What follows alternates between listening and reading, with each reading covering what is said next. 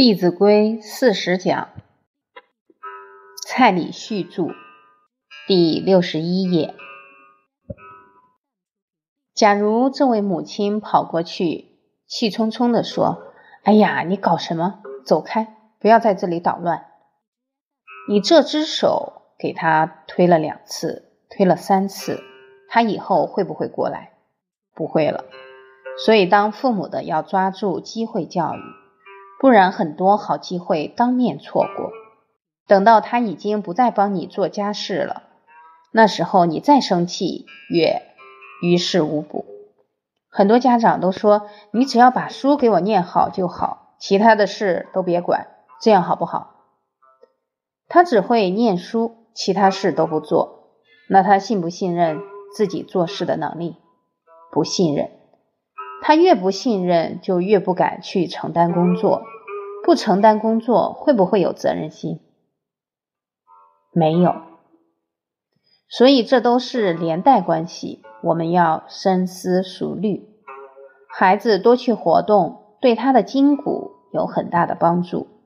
在活动当中，孩子也会感受到，原来母亲持一个家真不容易。我才拖客厅的地就累了，妈妈还要上班，回来还要煮饭，还要做那么多事。他一边拖一边心生感恩。所以俗话说：“习劳。”他真正付出，真正去劳动，才知感恩，才知付出者的辛苦。所以不能让孩子不劳动，绝对不能让他养成懒惰的习惯。我们再来看，为什么孩子生活没规律？我曾经问过我的学生，今天没吃早餐的举手，很多，差不多一半都没吃。我接着就问，妈妈没煮吗？他们说妈妈还在睡觉。他们的早餐就是几个铜板放在那里，上面写着两个字叫早餐，家长出钱。请问出钱的家长有没有真正去了解过那几个铜板有没有转成早餐？没有，转成什么？转成电动玩具，转成含有色素的一大堆零食。这种情况持续半年、一年，体质绝对直线下降。我为什么知道？当时我教的是六年级，六年级的孩子正值发育。肚子特别容易饿，差不多十多点就咕噜咕噜叫了。所以我的抽屉里面随时都会放着饼干，他们都很爱我的饼干。很多基本上九点多十点上课的时候，脸色就有点发青了，肚子饿。一了解他的铜板没有变早餐，拿去花掉了。所以，我们为人父母。要让孩子生活规律，要让他的三餐正常，我们就要多付出一点。这些付出将影响孩子的一生。诸位朋友，这些坏习惯，你们相不相信？只要长了一个善，全部都解决。长哪一个善？百善孝为先。这句话随着你深入圣贤教诲，你的体会会越来越深。这句话有两个意思，第一个意思是孝为百善之首，第二个意思是孝心开了，百善自然就开。我们来看看，一个有孝心的人会不会自私？不会。一个有孝心的人会不会顶嘴？父母呼，应勿缓；父母命，行勿懒。诸位朋友，不要小看《弟子规》。一个入则孝，就解决你小孩所有的问题。当他知道身有伤，贻亲忧，他会不会生活颠倒？不会。他会不会没有责任心？德有伤，贻亲羞，他会很勤劳，因为亲所好，力为具，希望能让父母欢喜，让父母欣慰。所以孝心一开，除了对父母孝敬，对兄弟也有爱。因为兄弟发生冲突，谁最难过？父母。所谓兄道友，弟道恭，兄弟睦，孝在中。而且一个人真有孝心，他对其他人的父母也会有恭敬之心。所以推而推而广之，他这一份孝，这一份敬，会延伸到对一切长辈。那他会不会欺负别人的孩子？不会，因为他知道，当孩子受伤害，父母最痛苦。他这份同理心就会自然而然延伸开来。所以，一个人的仁慈之心是从这个原点，从父子有亲扩散开来。教孩子笑，首先要告诉他为什么要笑。所谓知恩，才懂得报恩。所以我们会引导孩子去念父母的恩德。一开始我们会说，有两三年前，有两三千年前，有位圣者叫佛陀。有一天，他带着他的学生走在郊外，看到一堆白骨。佛陀把白骨分成两堆，一堆颜色。比较洁白，一堆颜色比较灰暗。学生也很好学，他们知道心有疑随杂记，救人问求却意，懂得学问学问要懂得发问。佛陀接着就跟他们说：这堆颜色灰暗的是女人的骨头。女人的骨头为什么比较灰暗？因为当母亲的要怀胎十月。在怀胎十月的过程中，孩子所有的营养都来自母亲的身体。当小孩的钙质不足，就必须从母亲的骨头当中提取出来，所以母亲的骨头是灰暗的。我们曾经做过一个活动，叫孩子们拿一个鸡蛋放在身上，叫一日护蛋型活动。我告诉他们。你们今天感受一下保护一颗蛋的感觉，只要一天，看能不能把它保护好。孩子一开始小心翼翼，但差不多过了一两个小时就忘记了，所以就不断听到啊。到当天最后一节课，剩下没有破的寥寥无几。老师就引导他们说：“你们看。”你们守一天都守不住。假如妈妈像你们一样每天蹦蹦跳跳，你们生出来就会这边青一块，那边紫一块。母亲十个月都要很谨慎的保护你，而且你的体重一天比一天重。母亲在怀胎的时候还会有生理反应，会呕吐，吃不下饭。但是母亲吃不下饭的时候，还勉强自己一定要把食物。吃下去，为了让他的身体有营养可以输给你，所以诸位小朋友，你们可不可以偏食？妈妈为了你们都愿意把食物吃下去，你们也应该回馈妈妈，不要偏食，该吃的、营养的要吃下去，让身体强壮，让妈妈欢喜。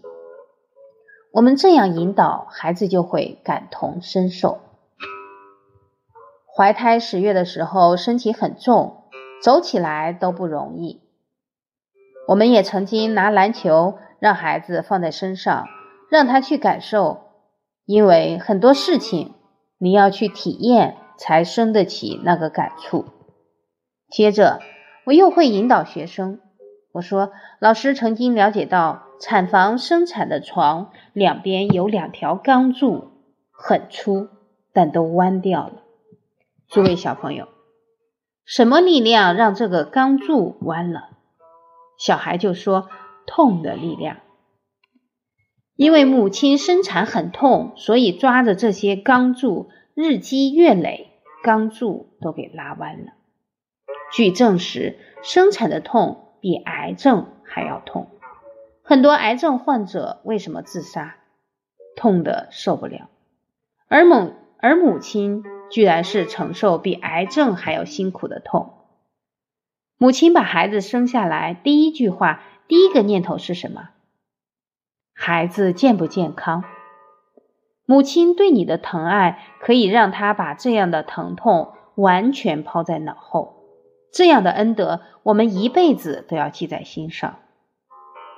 接着是孩子的养育，那更是辛苦。有一位朋友说，他在生孩子以前，常常想赶快把孩子生出来，结果生出来以后，又很想把孩子放回去。所以养育的功劳大过生育，多少的夜晚都要跟孩子作战。他假如晚上不睡觉，家里的人就必须怎么样？轮番上阵，搞接力赛。我的外甥不睡觉，我也排过班，但是我接棒差不多二十分钟就撑不下去了，手都快断掉了。我抱着我这个外甥，我就对他说：“以后你对你母亲不孝，我就第一个好好的责罚你。孩子一定要孝顺父母，因为多少个夜晚都是父母辛劳的带孩子入眠，陪着他熬夜；多少次的生病都是父母在半夜带着孩子去看医生；多少次不吃饭都是父母在担心着孩子的营养跟不上，怎么办？”这些生活的压力、养育的重责，时时都担在父母的身上。所以佛陀告诉学生，父母的恩德，我们这一生是不可能报得了的。我们应该力行孝道。我们跟孩子讲整个父母的辛劳，在讲的过程中，有些孩子也会感动的掉下泪来。我们进一步就跟学生说。父母的辛劳让我们很感动，掉了眼泪以后要怎么办？你真正感受到父母的恩德，就要起而去做孝顺的事。当你能够做到《弟子规》里面的一条，你就是尽到一份孝心。当你把《弟子规》通通做到了，你的孝就做得很圆满。当孩子起了知恩之心，我们进一步引导他要报恩，从哪里例行孝道？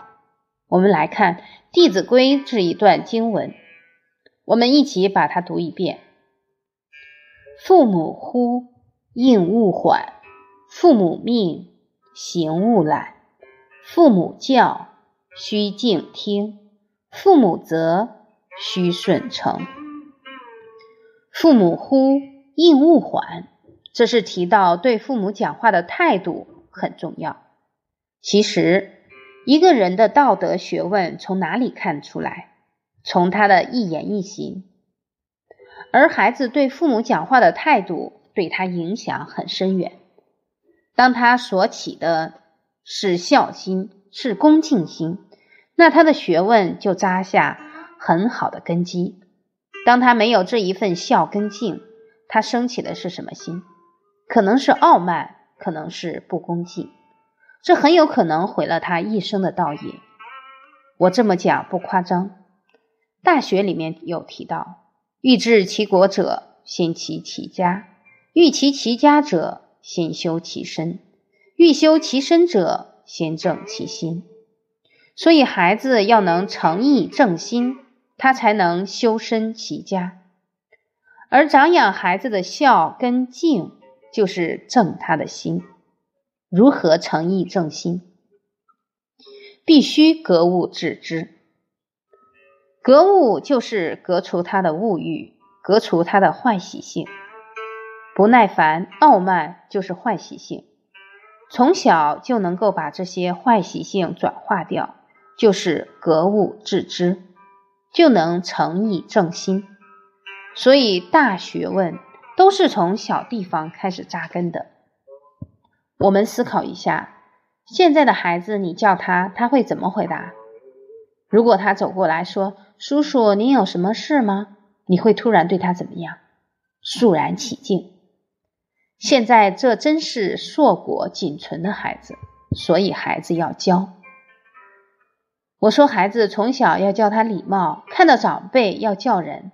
有些家长说叫人，他能对着你笑一笑就不错了，还叫人。诸位朋友，这样教育孩子的态度对不对？我们现在把标准降低，会造成什么结果？一代不如一代。你看结果不都呈现出来了吗？所以教孩子的标准绝对不能因为时代而改变。我们要引导孩子，父母叫你的时候要赶快过去。爸爸妈妈有什么事吗？当然，我们做长辈的要先做给孩子看。当爷爷奶奶叫我们时，我们一定要恭恭敬敬去演给孩子看。当我们做出这样的态度，这种孝心跟恭敬就会相互熏染，就会对你的家庭形成风气。父母呼，应勿缓。这样的恭敬心，除了对父母，还要对谁？还要师长呼，应勿缓；长辈呼，应勿缓；领导呼，应勿缓。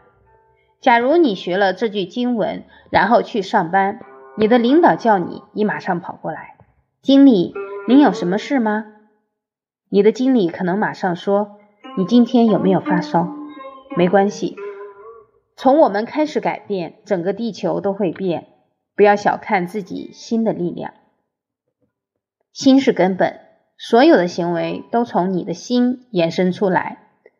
当一个人的内心真正恭敬，他会对一切人都恭敬。《礼记》第一篇《曲礼》开头就说：“无不敬，对一切人事物都要恭敬。”诸位朋友，一个人对父母、对兄弟、长者都恭敬，对父母交代的事，他会怎么样？尽心尽力，因为他对人敬，对事就会敬。当他对人恭敬，父母辛辛苦苦赚钱买的食物，他会不会糟蹋？不会。当孩子对人懂得恭敬，对事对物，自然而然也会生。也会心生恭敬，所以诸位朋友，恭敬心太重要了。那对孩子要不要儿子乎应勿缓？你不要说蔡老师说对一切人都要恭恭敬敬，所以回去你儿子叫你，你马上跑过来。儿子有什么事吗？那你就学呆了。对孩子，我们是长辈，他是晚辈，我们要让他对我们恭敬，要去成全他的恭敬心。所以，假如孩子今天说：“爸爸，你过来一下，你要不要过去？”不可以，要说：“你怎么不过来？”然后他过来，再跟他说：“来，我们一起来学《弟子规》，你不要训斥他，要循循善诱。”跟他一起学，他自然在听这些圣哲的故事当中心生效法。